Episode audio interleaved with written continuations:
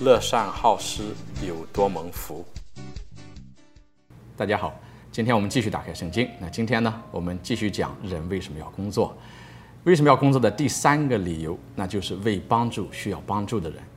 因为我们知道天主喜欢乐善好施的人。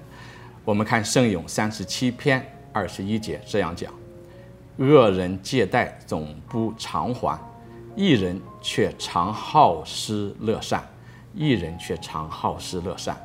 同时，我们看正言篇二十二章的第九节，这样讲说：目光慈祥的必蒙受祝福，因他将食粮施舍给穷人，施舍给穷人。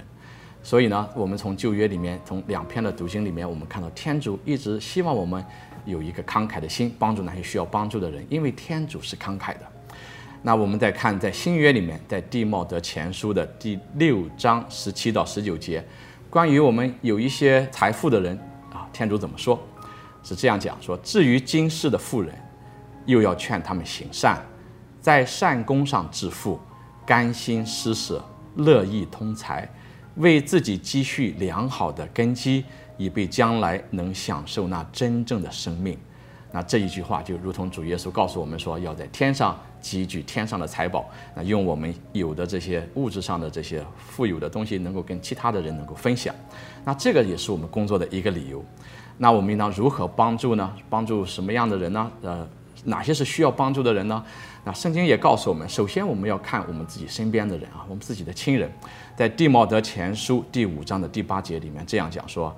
如果有人不照顾自己的气足，尤其不照顾自己的家人，即使背信弃德，比不信的人更坏。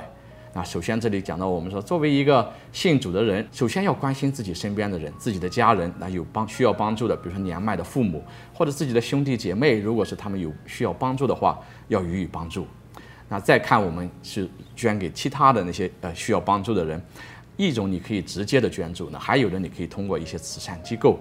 那什么样的慈善机构呢？你可以做一点了解，那做一个找一个自己所信得过的慈善的机构，就是看一下这个慈善机构他们做的是什么样的啊慈善工作，他们把多少捐赠的钱用于他们的慈善工作。当你有找到一个你可以信任的时候，你可以把钱捐给他们，通过他们去做一些帮助人的事。所以呢，我们知道。特别记得今天圣经里面这一句话，圣咏三十七章二十一节讲到的，一人却常好施乐善。所以呢，讲到说，经常的捐助，乐意捐助，哪怕是小额的捐助，也非常的重要。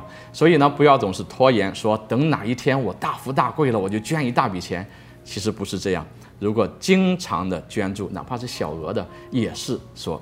蒙天主所喜悦的，因此这一句话讲说，一人却常好施乐善，经常的好施乐善。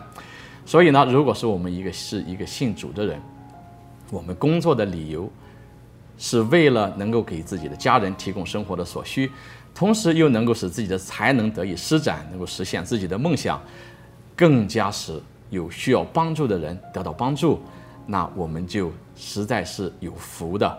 如果我们能够经常的乐捐，我们也能够希望天主的祝福经常的停留在我们的身上。好，今天我们就讲到这里，下期再会，祝佑平安。